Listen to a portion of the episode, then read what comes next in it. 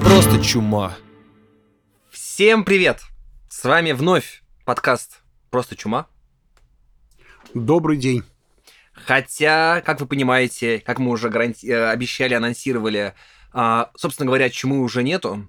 Но действительно, просто чума это не только разговор о болезни, это еще и восклицание, а, выражающее удивление, выражающее какой-то крайнюю степень, может быть, восторга. Это как у Элочки-людоедки, вы помним, да? У нее было 32 слова, которые выражали все, что угодно на свете. И а, просто чума – это реакция а, такая вполне а, удовлетворенно людоедская. Разговор про людоедов сейчас особенно актуален, учитывая, что все ходят в масках. Приятного аппетита. Когда мы выбирали новую тему, договорив про а, карантин, договорив про чуму, мы разное а, как бы обсуждали в качестве возможных сценариев. И в итоге мы остановились на а, теме, которую для себя обозначили как советское изучение исследования советского. А, чуть позже Станислав Юрьевич скажет, собственно говоря, что мы понимаем под этим термином, поскольку у него есть определенная история, оно не новое, и важно как бы некоторые границы все-таки обозначить. Но я хотел бы сначала буквально два слова сказать о том, собственно говоря, что мотивировало наш выбор и о том, что заставило нас именно а, на это обратить внимание и это вам предложить. Дело в том, что советская, советская культура, советское прошлое, советская история, даже если просто осмотреться вокруг, а, посмотреть на то, как часто кафе оформляют вот в этом советском стиле, посмотреть на то, как часто к этой теме обращаются а, на телевидении, например, как часто этому посвящаются исследования. Ты понимаешь, насколько а, как бы это такая важная, жизненно необходимая, а, в общем, а, тема. Это наш культурный код, это наша такая прошивка. То есть мы на самом деле, когда будем обращаться к советскому прошлому, советской культуре, мы обращаемся к расшифровке такого своего генома. И, и это, в общем, довольно существенная, существенная причина, почему нам кажется важно об этом поговорить. С другой стороны, продолжая эту тему такого, да, вот самопрочтения и самоинтерпретации, можно вспомнить, как в романе «Иосиф и его братья» в начале Томас Манн предлагает образ колодца памяти, а мы, конечно, когда говорим про советское, мы говорим тоже про некоторый колодец памяти, хотя в нашем случае он очень разный, потому что для меня советское — это уже некоторая написанная история, которую я знаю только по, а, ну, там, скажем, артефактам каким-то, или по исследованиям, или, конечно, по советским фильмам.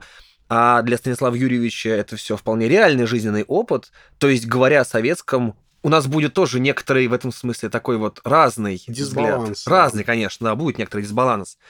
Но, тем не менее, а, там у Умана есть такая мысль, что если смотреть колодец памяти, то ты понимаешь, что он безграничен.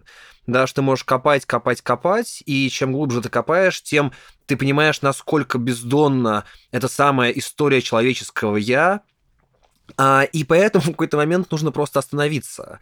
Вот я предлагаю воспринимать этот разговор про советское как раз как некоторую такую вот условную точку отсчета. То есть, да, мы будем говорить про советское прошлое, но в эту же секунду на самом деле в некотором смысле мы говорим про самих себя.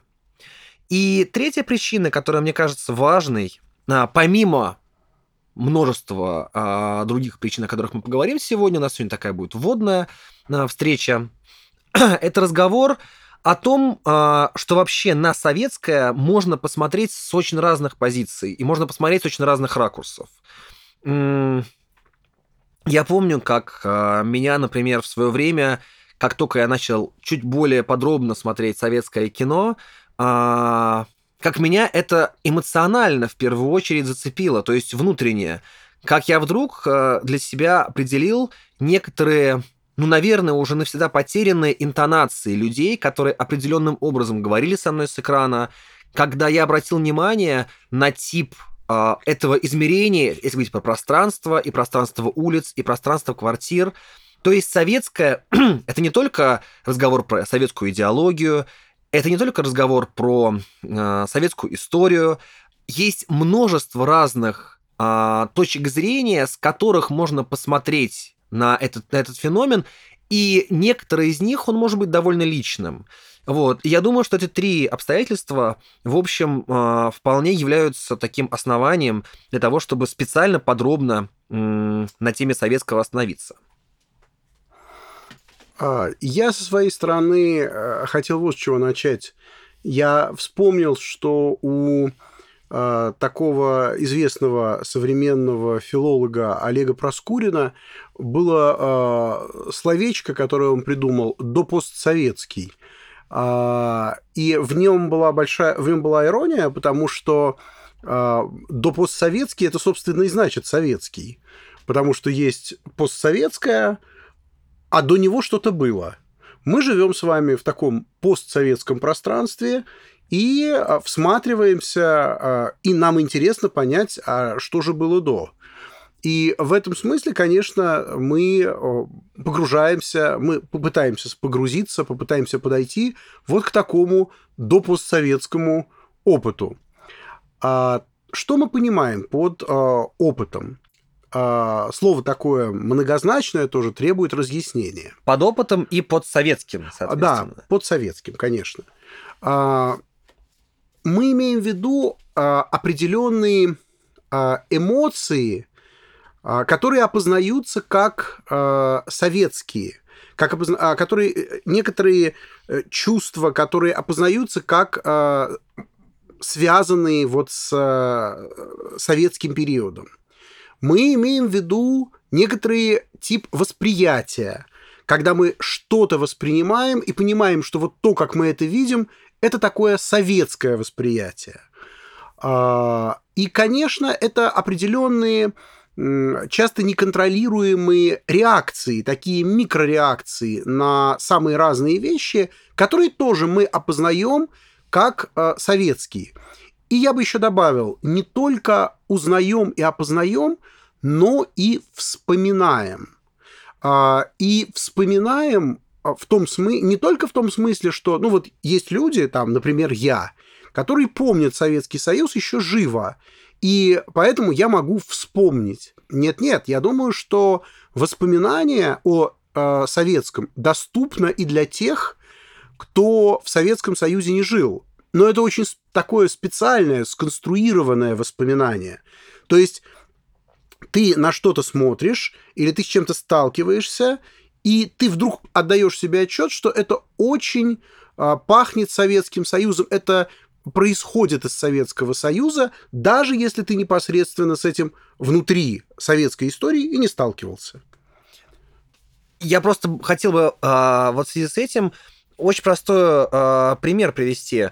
А, не случайно, когда мы говорим, вернее так, когда мы а, наблюдаем за тем, как говорят сегодня в средствах массовой информации или в других публичных пространствах, пространствах о советском, мы наблюдаем Конечно, бывает реакция такая аллергическая, раздраженная, но не менее часто, а может быть более часто, это реакция ностальгическая да, а бывает разный тип ностальгии. Бывает ностальгия по тому, что у тебя было и чего то лишился, но бывает очень странная ностальгия по тому, э, чего у тебя никогда и не было. И ностальгия не в том смысле, что ты хотел бы вернуться куда-то, а в том смысле, что вдруг каким-то образом э, тебя это задевает. Это практически э, как Чехов писал в рассказе «Студент», что прошлое — это вот эта вот цепь, Э, и вдруг а, оно может тебя буквально задеть, и ты почувствуешь, даже если это от тебя отдалено там тысячелетиями, что это имеет тебе отношение. Помимо ностальгии и помимо вот того, о чем говорил я, а, мне кажется, есть еще один тип реакции, который сегодня встречается. Это определенная гордость, определенная, а, ну скажем, определенное желание соотнести себя с советским – потому что советская а, с точки зрения определенного а, сознания, определенных людей, означает надежное, настоящее, качественное. На фоне постсоветского, ненадежного, некачественного, вторичного. То есть такой смысл тоже сегодня присутствует, и он довольно распространен. Кстати говоря, а, категория советского, она а, уже становилась предметом рассмотрения разных исследователей, а, она уже в таком вполне научном обиходе. И в первую очередь мы хотели бы упомянуть современного антрополога, философа кино, киноведа Олега Арансона, у которого этому понятию посвящено несколько работ. Для него это некоторый э, специально неформализуемый э, опыт, э, который рассеян по советскому кино, опыт такой, такого переживания совместности, общности, коллективности. Это вообще такая категория, скорее философская для него. В этом смысле неудивительно, что э, в свое время была страшно популярна песня как же хочется в Советский Союз. А, ну и понятно, что на самом деле а, вот за этой фразой «как же хочется» стоит а, именно наш смысл, как же хочется в советское. Что, как нам кажется, действительно в этом увлекательного? Во-первых, советская, советский опыт и Советский Союз уже отделены от нас довольно продолжительным промежутком времени, и поэтому э, многими сама эта советская история, ее разные, э, ее разные, что ли, аспекты, может восприниматься как художественное произведение, как некоторый роман.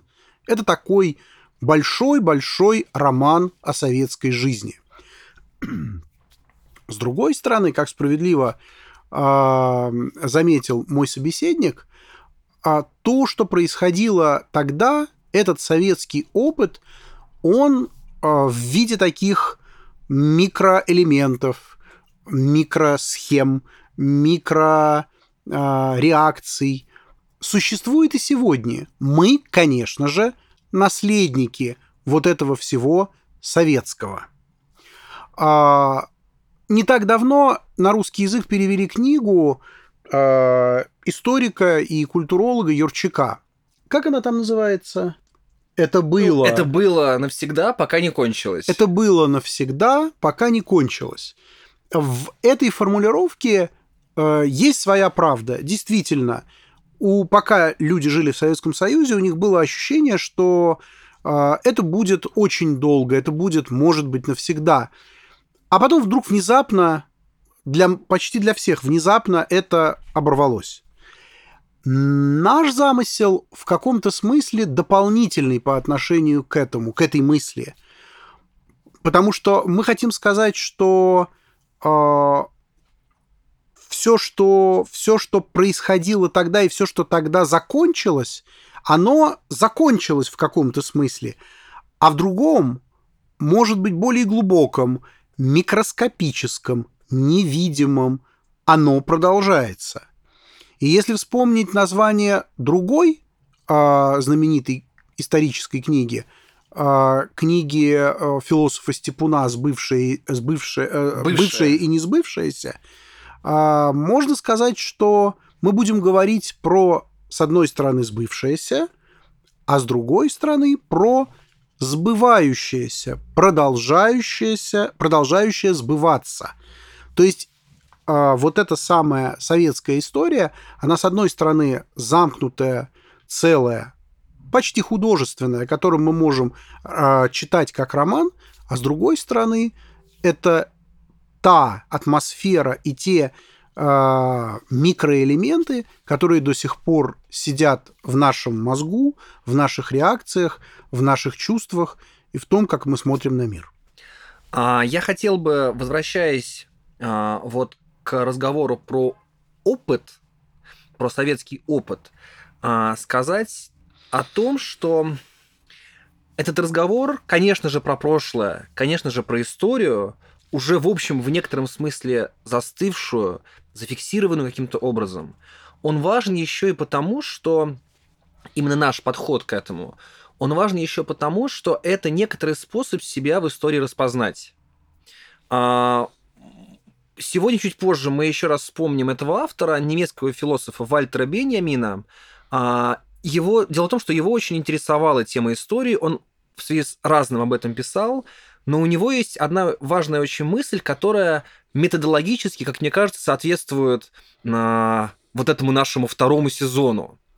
Он говорил о том, что история и вообще как бы наш взгляд на историю это некоторая, а, некоторая практика, практически метафизическая, когда ты а, не просто ее изучаешь и не просто смотришь на нее со стороны, а ты буквально начинаешь ощущать свое, свою принадлежность к ней, свою сопричастность к ней.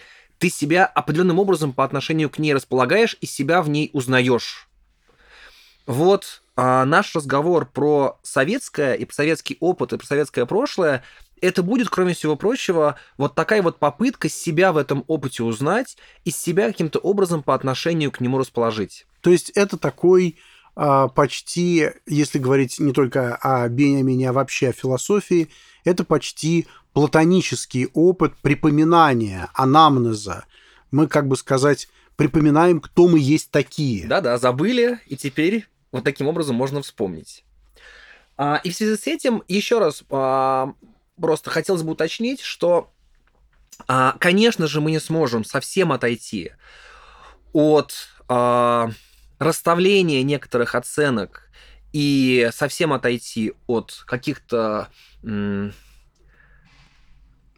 определений нашего отношения к той или иной эпохе, к тому или иному периоду или к тому или иному, скажем, политическому деятелю, но а именно акцент мы хотели бы сместить от оценки, ну, к некоторому такому вглядыванию, всматриванию, и нас, возможно, иногда будут интересовать некоторые детали, которые в иной ситуации не привлекли бы наше столь э, пристальное внимание. Ну, а разговор скорее пойдет не о том, как мы оцениваем того или иного политика или ту или иную эпоху, а скорее а, речь пойдет о времени, а, которое, которое было, внутри которого было множество такого, что теперь очень интересно, так сказать, распаковывать. То есть это такие... Вообще ведь прошлое можно понимать разными способами. У поэта Мандельштама есть такой образ – а правда, он говорит о стихах, о поэзии. Он говорит, что стихотворение – это письмо в бутылке. То есть э, поэт, как на необита... Человек на необитаемом острове, бросает бутылку с письмом в море, и кто его выловит, как его прочитает, и главное, когда он его это выловит, может быть, э, через неделю, а может быть, через 50 лет. Никто не знает. Поэтому а, сложно себе представить, а, что там а, такое заложено. Так вот, э, можно воспринимать историю как огромное количество таких писем, посланных с необитаемых островов, которые мы получаем, когда думаем про прошлое, когда знакомимся с этим самым прошлым. И таким образом мы проникаем вот в эту другую жизнь. Это тоже разновидность, сейчас же, сейчас же популярна такая форма развлечения, как квест. Это тоже квест, но только без э, специального помещения и специальных пугающих эффектов. Это проникновение в другую жизнь, э, это первое. А второе, вдруг э, узнав, узнавание того, что это не просто чужая жизнь, а это отчасти и твоя собственная. Вот проговорив все это, это некоторая такая наша общая, как говорится, предварительное замечание.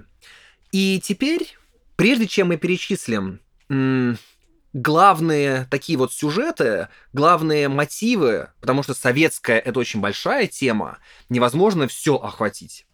Мы локализовали этот разговор несколькими ключевыми а, сюжетами, но перед этим я сразу анонсирую а, наш подход, потому что у него будет одна небольшая особенность. Дело в том, что мы решили в качестве такого отчасти э, развлекательного, отчасти на самом деле очень полезного хода выбрать не просто разговор про советское, а разговор про советское через призму советского кино. мы чуть позже объясним, а, чем вызвано наше намерение и чем вызван именно такой выбор оптики, именно такой выбор а, ракурса. А, но сначала поговорим про ключевые темы. Первым прозвучит слово, которое сегодня вообще очень популярно, и про это много говорят, очень много про это делают подкастов, а, разные исследования проводятся. Это слово повседневность. А, и действительно, мы хотели бы поговорить про советскую повседневность, про то, как она изображается и представляется в советском кино, но хотелось бы все-таки уточнить, что, говоря повседневность, мы имеем в виду вполне конкретный, э, конкретный элемент. Но можно так сказать, а, когда мы говорим о повседневности, мы сразу для себя э, связываем это э, с более такой, что ли, общей проблемой. Вот что имеется в виду. А, ну, что такое, скажем, повседневность советского человека? Это, например, место, в котором он живет, пространство, в котором он живет. Это, например, а, вещи, которыми он себя окружает – которыми он пользуется каждый день, повседневно. Но дело в том, что в Советском Союзе, а, в котором очень специально а, сложились очень специальные отношения с собственностью, вообще с понятием собственности, вот это пространство, в котором живет человек, а, например, коммунальная квартира или, например, его отдельная квартира – эти вещи, которые он приобретает или которые он хочет приобрести, ну, предположим, мебель, или, предположим, машина, или, предположим, одежда, вот все эти вещи, они а, оказывают влияние на, на личность этого самого советского человека. То есть это не просто а, а, такие а, элементы характеристики. Иногда это довольно а, принципиальные, принципиальные качества, принципиальные явления, которые определяют, если не все, то почти все. Но можно себе представить, насколько меняется сознание, насколько меняется личность а, человека, который с одно... Э, сначала жил в коммунальной квартире, то есть был почти все время на виду у других людей, и его жизнь в отдельной квартире, когда он э, отделен от других, значит, у него появляется некоторое личное пространство, а вдруг, представим себе, у него есть еще и своя собственная комната. Конечно, это меняет психологию и меняет личность. Вот о такой повседневности, о повседневности, которая меняет сознание людей, мы и хотели бы говорить. Да, это быт действительно а, быт, определяющий, меняющий сознание. Причем, что особенно интересно, одни и те же элементы быта и повседневности в разные эпохи могут очень по-разному работать, и один и тот же образ или одно и то же противопоставление, как, например, а, общественный транспорт, частный транспорт, коммунальная квартира, а, коммунальная квартира и комната в ней, или своя собственная квартира, в 30-е годы и, например, в 70-е могут очень по-разному изображаться и, главное, очень по-разному э, восприниматься. Это еще одна причина, почему особенно интересно будет посмотреть про кино.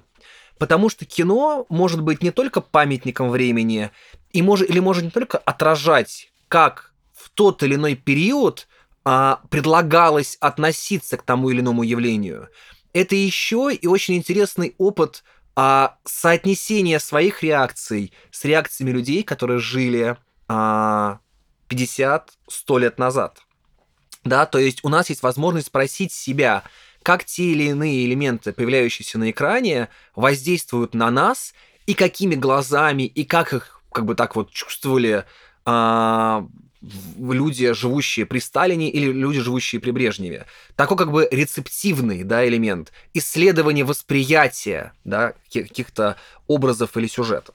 Я сейчас хочу сказать про э, некоторую, что ли, э, вот этот методический э, прием, когда мы, э, рас, э, когда мы просматривая э, кино, не знаю, там, 60-х, 70-х, 80-х, когда мы вдруг можем себя поймать на мысли, что то, что мы видим, для нас удивительно чуждо, удивительно. То есть это не имеет к нам никакого отношения.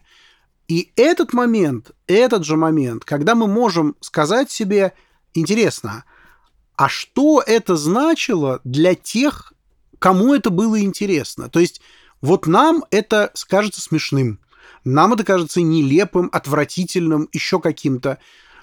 А вот для людей 60-х, 70-х, как это выстреливало?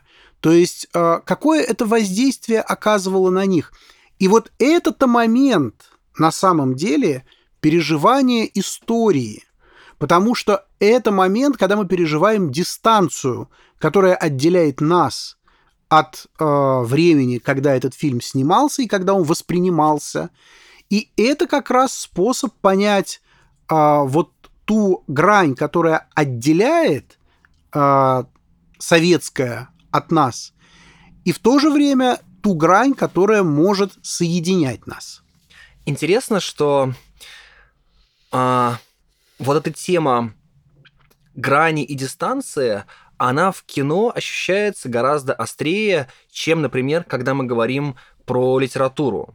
Да, то есть, когда мы читаем сочинение, написанное столетия назад, у нас, конечно же, мы эту дистанцию сознаем, а, мы понимаем, что это было написано для других читателей, с совершенно другим опытом, и автор не мог предполагать, что мы будем вот нашими современными глазами на это смотреть.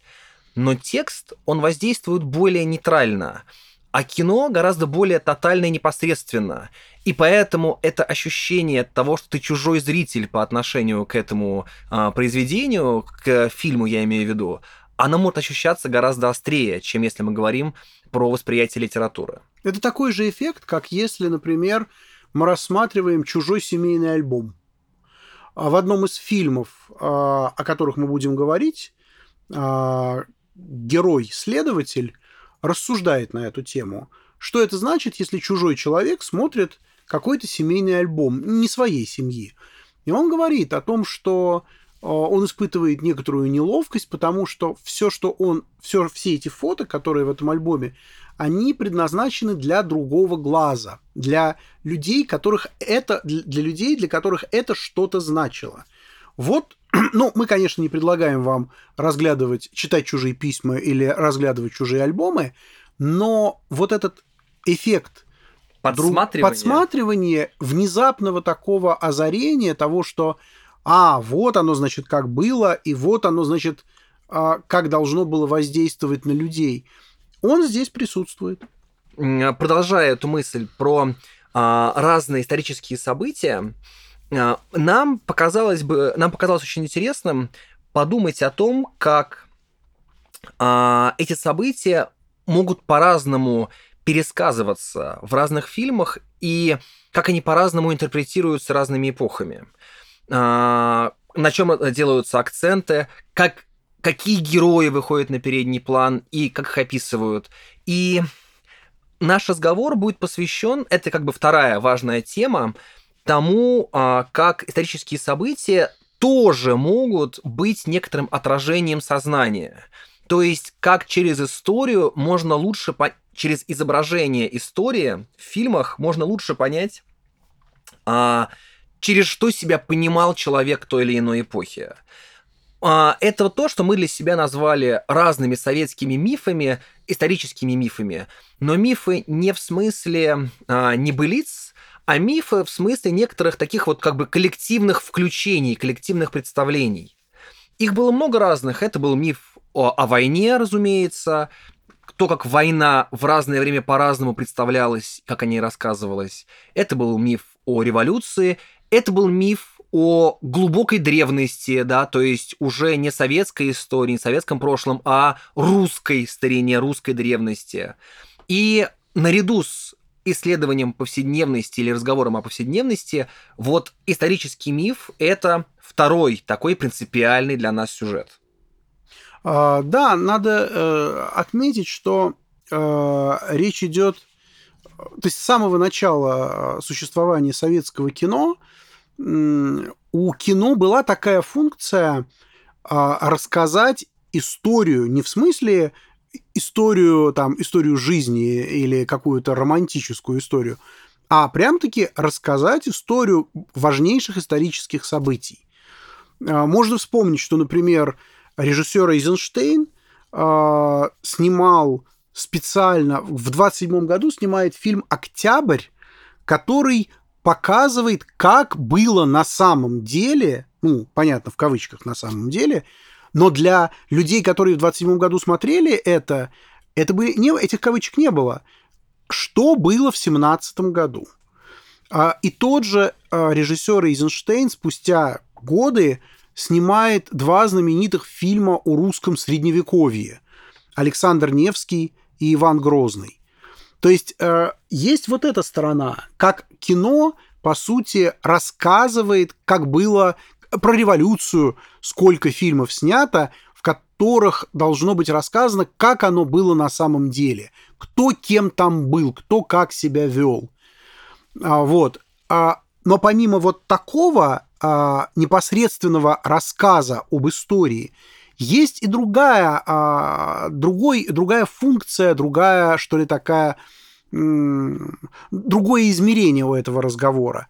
А именно это историческая память, потому что герои, которые живут уже совсем в другую эпоху, вдруг вспоминая опыт революции, они, во-первых, начинают себя вести по-другому, во-вторых, они могут оказать влияние на других людей, опираясь на этот исторический опыт, или на опыт Великой Отечественной войны, или на какой-то другой значимый исторический опыт, который как такое излучение воздействует на людей э, более поздних эпох.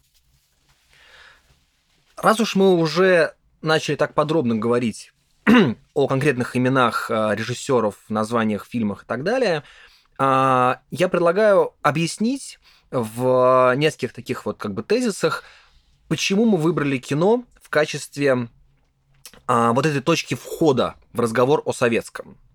Если а, у нас возникает запрос, ну, скажем, о таком погружении в эпоху, наведения них справок или ее изучения, то мы так или иначе обращаемся к чьей-то интерпретации. И если мы говорим о каких-то документальных источниках, да, не художественных, то это чье-то понимание природы этой эпохи, чей-то рассказ о ней, но это определенное, как бы такое вот группирование фактов и данных, а, ну, в общем, которое может преследовать определенную цель. И это понятный ход. Ты можешь прочитать книгу о советской истории, их довольно много, есть разные исследования. С другой стороны, а, просмотр художественных фильмов – это иной опыт, который странным образом может быть не менее информативен и через который можно также ставить впечатление, собственно говоря, о том, а, что это время из себя представляло. Да, конечно, это художественные произведения, это образы, это вымышленные персонажи, вымышленные истории. Но если внимательно всматриваться в некоторые, как мы уже много раз говорили, такие вот приметы повседневности, а, в тип эмоций, в тип речи, в интонации, в предметы обихода, в привычки, в некоторые такие вот, может быть, даже невербальные да, механизмы, то вдруг ты понимаешь, что художественное произведение может быть даже более информативным, чем не художественное. Они могут позволить нам попытаться посмотреть не оборачиваясь назад, а как будто изнутри момента. А, Все равно, что если вспоминать роман, романы про Гарри Поттера, там вот был, мы уже говорили про колодец памяти, а там был омут памяти. Да, я бы вот с чем тогда, раз уж мы стали какие-то такие литературные сравнения допускать, давайте вот о чем подумаем. Это вообще-то напоминает э, метод работы Шерлока Холмса, когда мы видим какую-то деталь или какие-то разные детали, которые, из которых мы реконструируем картину преступления. Ну, не обязательно преступление, но какую-то целостную картину. А, уже упоминавшийся сегодня Вальтер Бенямин в своей такой знаменитой довольно работе о а, произведении искусства в эпоху всеобщей воспроизводимости, он в, использовал такое понятие визуальное бессознательное. Он имел в виду, что следующее, что когда мы смотрим фильм, а, мы видим гораздо больше, чем осознаем. То есть э, мы ведь, когда смотрим кино, в первую очередь, наверное, ну, как правило, мы следим за сюжетом, мы определяем свое отношение к разным героям и прочее, прочее. Если мы второй раз пересмотрим фильм, мы можем уже обратить внимание на какие-то вещи, на которые нам не хватило внимания в первый раз. И это могут быть самые разные мелочи. А, реплики, какие-то жесты, а, буквально как какой-то вот какой-то э, какой-то действительно элемент маленький, повторяющийся или а, такой вот одинарный. Но из этого, зацепившись за эту деталь, мы можем начать раскручивать некоторую историю, некоторую настоящую картину, некоторую картину того, как было на самом деле. А, это тоже такой своего рода квест, это такое расследование, которое мы предпринимаем каждый раз, дешифровка, опыт дешифровки, который мы принимаем, предпринимаем, а, когда начинаем смотреть кино о прошлом.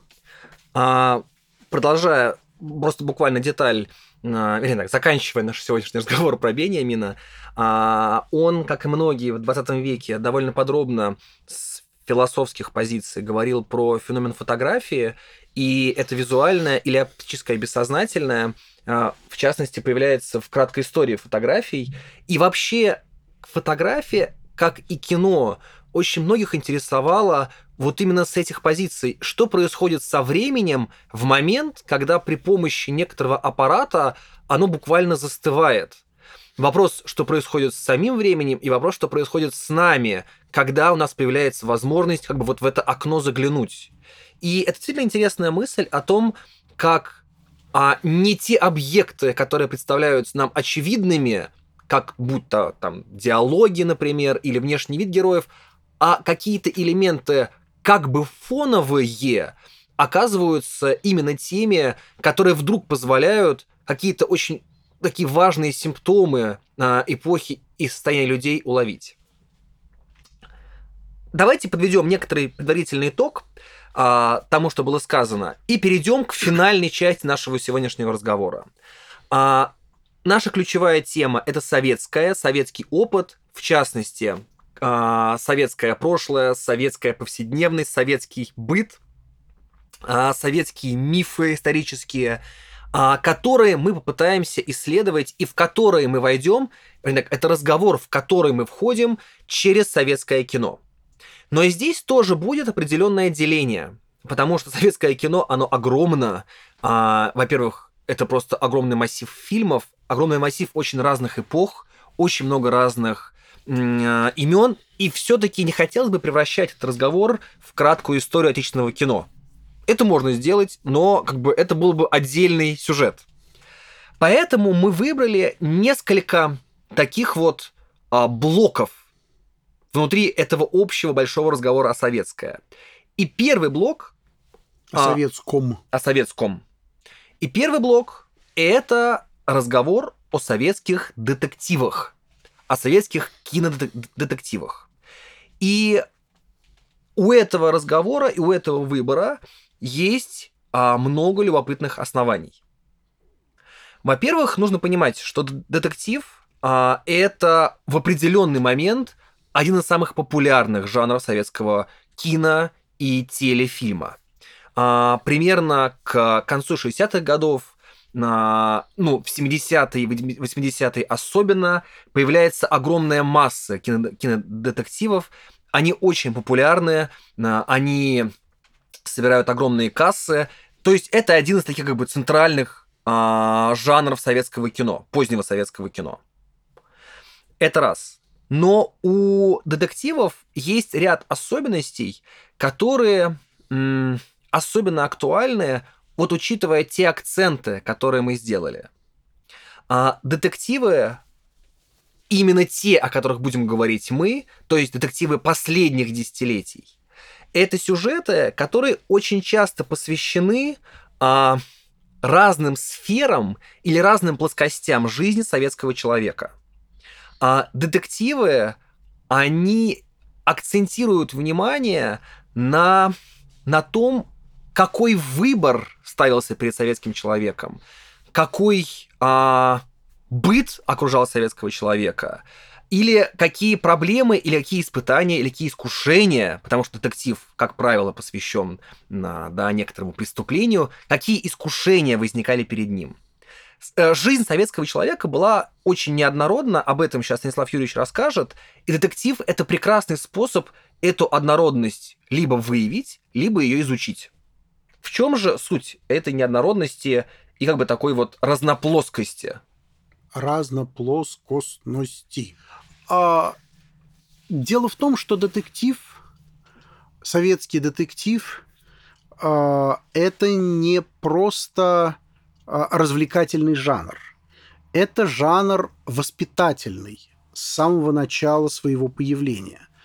Советский детектив а, показывает разные, так сказать, сферы и зоны советской жизни. А, ну, например, я бы так в качестве, что ли, гипотезы и черновика выделил три. А, есть мир должного, есть мир праведников, это мир э, органов, э, значит, э, это, это мир милиции, это мир советской милиции, это мир э, правильных э, партийных руководителей, это, и, э, это мир э, таких добродетельных советских людей. Есть средняя, так сказать, зона. Это обыденный мир, мир повседневности, мир, в котором огромную роль, и чем дальше, тем больше, играет собственность и потребление. Вот этот мир, он, он скажем, э, не совпадает с миром праведности и э, долженствования, но он равняется на него. И есть третий, для нас, наверное, для нашего разговора наиболее интересный мир. Это антимир, это мир зла. А, это мир преступлений, а, это мир соблазнов, потому что в советском детективе преступление, оно очень часто трактуется как следствие соблазна. У преступления есть биография, то есть показано, как человек пошел, так сказать, по скользкой дорожке, как он увяз в этом самом, не побоимся этого слова, грехе, и как он совершил преступление. И... Причем соблазны эти, они прям со всех сторон его окружают. Да, соблазны окружают его со всех и сторон. И на работе это может быть, например, идеологически а, чуждый советскому режиму человек, который начинает его искушать. Или, например, это какие-то возможности финансовые, которые появляются на производстве и так далее. На в семье то же самое, когда, например, супруг или дети вырастают их запросы, которые нужно удовлетворять для того, чтобы не лишиться семьи или для того, чтобы соответствовать на отношению, для того, чтобы соответствовать, да, вот некоторым, как бы таким вот, некоторому взгляду супруга или супруги. А, это может быть а, искушение а, или соблазн, связанный с... С чем еще, кроме работы и семьи? Но это может быть соблазн такой, что ли, ну, хочется сказать, духовный, когда речь идет не просто о потреблении, а не просто о вещах, а о вещах модных, о вещах, у которых есть специальная репутация, о том, что пропускает тебя в, скажем, в окружение э, таких продвинутых пользователей. Статусный соблазн. Статусный соблазн, а, который связан уже, конечно, вот с временем а, развития, развития тако, так, такого явления, как форцовщики, с появлением большого количества западных товаров.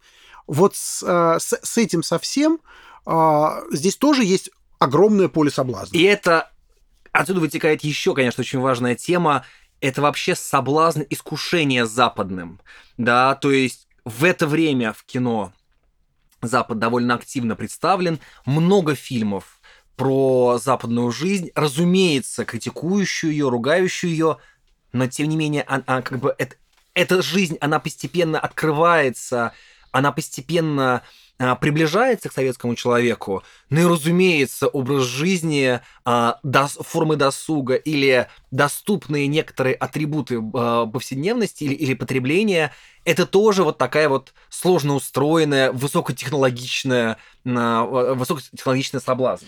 Ну, вообще можно сказать, что мир Запада, опять же, вот такого условного Запада в детективе, он очень, он, он широк, он очень разнообразен. С одной стороны, Запад — это вот эти элементы сладкой жизни, как говорила героиня Ноны Мордюковой а, из «Бриллиантовой руки». А, вот этот, а, эти элементы комфорта, такого повышенного, повышенного комфорта, которые могут нанести ущерб моральному облику советского человека – это, то есть, короче говоря, это элементы западной жизни, которые просочились в жизнь советскую каким-то образом. Но есть и другая сторона. Дело в том, что в совет... Э, когда мы будем говорить про детек... советский детектив, это еще и детектив про западную жизнь. Это еще одна сторона, как советские люди представляют себе жизнь Запада. То есть, что такое западная повседневность, что такое западные магазины, что такое преступление на Западе и как, э, как люди, э, то, точно так же, как люди теряют моральный ориентир. Это на самом деле э, такая... Вообще, можно сказать, что советский детектив, он сродни жанру таких религиозных испытаний. Вот душа попала в мир, и ее испытывают, ее искушают со всех сторон, и ее задача сохранить свою чистоту и устоять. А, в общем, это про такую систему приоритетов да, о том, как э, сравниваются э, приоритеты советского человека, идеальные, и приоритеты порочного а, жителя какой-то западной страны. Или а, правильные приоритеты западности. То есть это очень, очень же интересно, как в кино про а, западную жизнь а, показаны честные люди mm-hmm. на Западе. Да-да-да. Это вообще такой отдельный пласт. В общем, детективы — это очень удобный жанр. Нас интересует, как вы уже поняли, одновременно и психология э, преступника, и не менее интересно, психология потребителя, то есть, например, тех, кто может и не быть прямо однозначным преступником, но кто может оказываться вот в поле, как бы вот в этой ауре преступления. Ну, особенно если мы вспомним, что очень часто эти преступления действительно это были какие-то мелкие имущественные, да, сюжеты. Я не знаю, там... Спекуляция одеждой или какими-то предметами роскоши. Сегодня он играет джаз, а завтра родину продаст. И вот тут интересно подумать не только про тех, кто зарабатывает на этом, но и тех, кто оказывается вот перед выбором, а, устоит ли он перед этими соблазнами потребления или нет. А, но есть довольно любопытная деталь, финальная, на которой мы закончим. Это вопрос того, как менялся жанр детектива а, вот за те десятилетия существования советского кинематографа. То есть, разумеется, когда мы говорим про советский детектив, мы по определению имеем в виду фильмы, ну, начиная с 60-х годов. Это очень просто объяснить, просто количественно, а, да, количество этих фильмов так возросло, что вот в этот момент действительно детектив как жанр, как некоторая художественная форма, он как бы укрепился и как бы состоялся. Но детектив... Но это произ... Э, ты, ты, о причине скажешь или мне сейчас сказать? Скажите. А, это объяснить, э, это можно объяснить разными способами, но один довольно простой. В кино 20-х, 30-х, 40-х и э, отчасти 50-х годов просто не могло быть по определению а, плохого социума. То есть советский человек не должен, то есть не- нельзя было представить себе, что советский человек может э, вообще оступиться. А если такое и возможно, то это только по причине того, что его совратили какие-то э, те, кто пришли откуда-то извне, то есть это западные шпионы, отсюда шпиономания в кино, или это какие-то скрытые вредители политические, вроде таких законспирировавшихся троцкистов. Эти фильмы есть, э, в сталинском, э, в сталинский период такие фильмы есть, но их, как ни, как ни странно, их не очень много, все равно их мало. Тут очень важный акцент сделать, что вот те фильмы, о которых сейчас было сказано, да, про шпионов или про троцкистов, это обязательно будет преступление не против советского человека, а против... а, Государство. против советского государства, советской власти, советского производства. Это, как правило, фильмы очень тесно связаны именно с производственным сюжетом. Диверсии на заводе, срывы сроков каких, какого-то запуска или, например, кража технологии. А вот детективы, которые начинают сниматься, начиная с 60-х годов, это уже как бы вот э, фокус смещается в сторону преступлений, касающихся частной жизни. Но ведь это же очень понятно. Дело в том, что вот этот момент, когда э, в сталинское время и в раннее хрущевское время все сконцентрировано на эм, порче государственной собственности или, государ... или ущербе, который наносится государству, это же объясняется очень просто. Дело в том, что собственность-то, как частная собственность, в сознании советского человека не должна присутствовать. То есть вот эти самые заводы, технологии и так далее, это-то и есть собственность всех советских людей.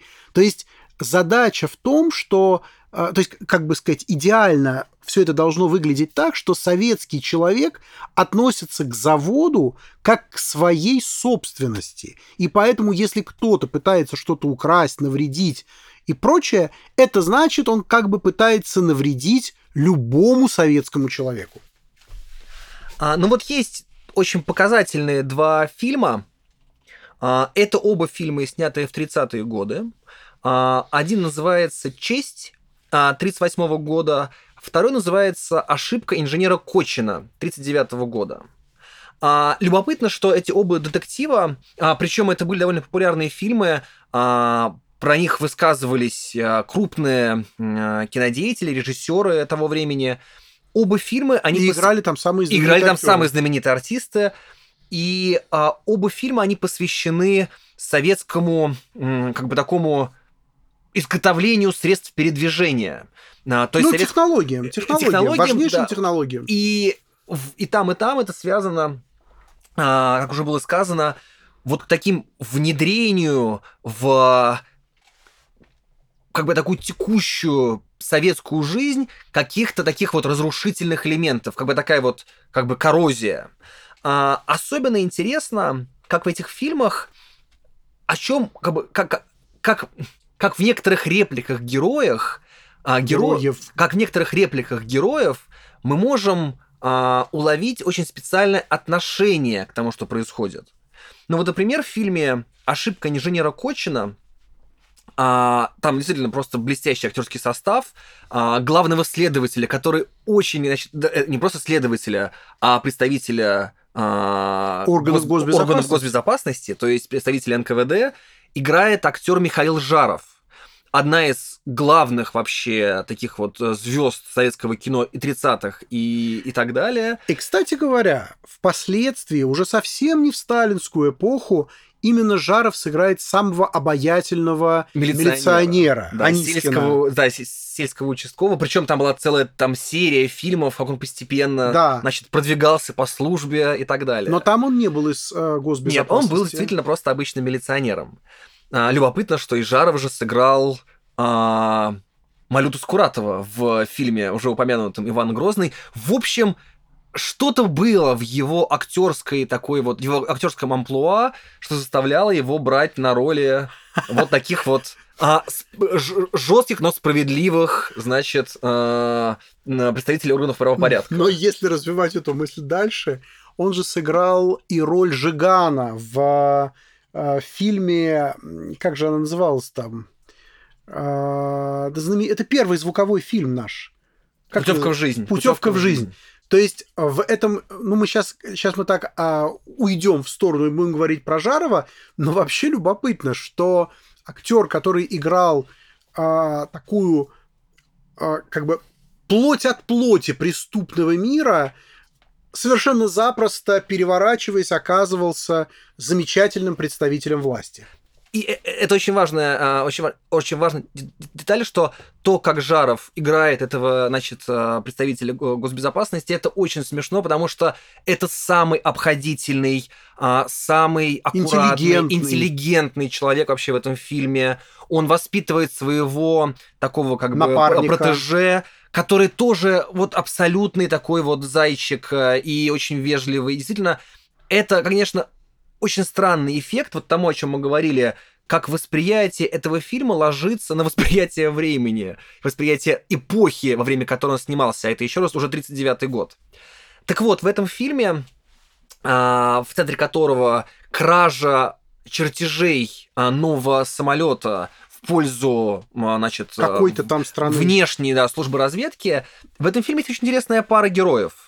Это случайные свидетели, а, значит, вот преступления. Вернее, это портной и его жена, в лавке которых оставляют, а, значит, шифровку случайно просто по как бы, такой был как бы косяк а, одного из разведчиков, одного из шпионов. И очень интересный происходит между ними диалог, когда... А это еврейская пара, причем эта еврейскость, она очень подчеркивается. А, Жену играет Фаина Раневская, которая говорит таким вот, да, вот еврейским акцентом.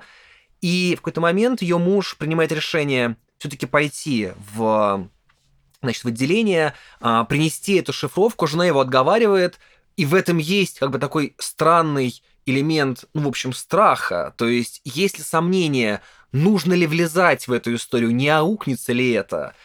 И дальше она говорит, это не твое дело, это их дело. На что муж ей возража- возражает, если это их дело, то это и мое дело тоже. Он уходит, а Раневская, уже оставшись одна, говорит, ну вообще-то он прав. И это очень интересный эпизод. Это какой как раз пример того, на что мы будем внимание обращать. Очень интересный пример того, как, а, ну, в общем, оправдывалась и возводилась в принцип практика как бы некоторых доносов, да? То есть вот перед таким выбором оказался герой. Рассказать или нет? И а, Но в этом фильме здесь ведь сделано так, что а, здесь все для... Представим себе, поставим себя на место зрителя. Для нас-то совершенно все прозрачно. Мы-то знаем, что это шпион. А представим себе, что на месте этого человека, который обронил эту бумагу, мог оказаться просто а, там какой-то клиент, ну не знаю, просто какой-то советский служащий, еще кто-то. Вот тогда эту бумагу надо с такой же скоростью относить в органы госбезопасности или нет? И еще одна буквально деталь. Вот из конкретных реплик, э, когда, собственно говоря, инженер Кочин, да, именем которого, имя которого, значит, в заглавии фильма, он понимает, что он оказался под подозрением, хотя он ни в чем не виноват, и он как бы оказался, в общем, его, его, подставили, его пытаются ск- скомпрометировать, и он приходит как раз вот, значит, к следователям на госбезопасности, он пересказывает все факты, которые, очевидно, говорят не в его пользу, и уходят. И тогда к Жарову подходит вот его этот молодой помощник и говорит, ну что, все факты налицо. На что Жаров ему возражает. А пока что это только факты. У нас нету целой карти... как бы целостной картины, и мы не уверены, что он виноват. И такого человека, как Кочин, а имеется в виду, значит, Талантливого талантливого инженера. инженера, нам нужно защищать до последнего. Мы должны попытаться его оправдать. Мы должны быть уверены в том, что он виноват. И в итоге действительно, значит, э, вся эта шпионская сеть раскрывается, и виновных наказывают. И это тоже очень важная деталь. То есть вот в этой реплике в ней очень многое отражается. Во-первых, да, что, значит, вот советский человек, он защищен, и органы там, госбезопасности, они думают, об, о- там, в частности, о репутации советских людей. но- Они исходят из презумпции невиновности. презумпции невиновности. Но что еще интереснее, это, это вот деталь про то, что вот такого человека, да, нужно, нужно сохранить, да, а именно инженера, который регулярно при- приносит огромную пользу стране. Ну и вообще мы помним, да, как инженер, вот профессия инженера в 30-е годы, это был такой очень специальный статус. Вот. А суммируя наш сегодняшний разговор, а, это тот сюжет, который нам представляется интересным, тот разговор, которому мы будем пос, э, посвятим там ближайшие недели наших выпусков. Сначала это разговор про детектив, потом мы уже придумали другие, так сказать, э, оптики, да, другие ракурсы на советского кино. Мы поговорим, может быть, вообще про самую главную такую как бы магическую составляющую, ностальгическую составляющую советских фильмов, про загадку, тайну, мистику советских актеров. Это будет отдельный разговор.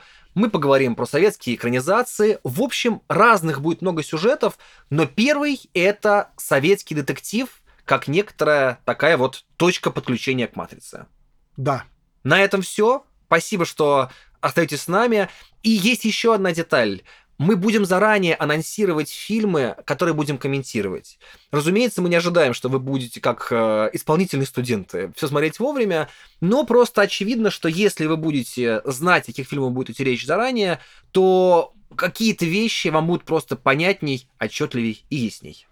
Да, и э, понимая, с чего мы начнем разговор о советском, э, хочется сказать, будьте бдительны. Все. Пока. До следующего разговора.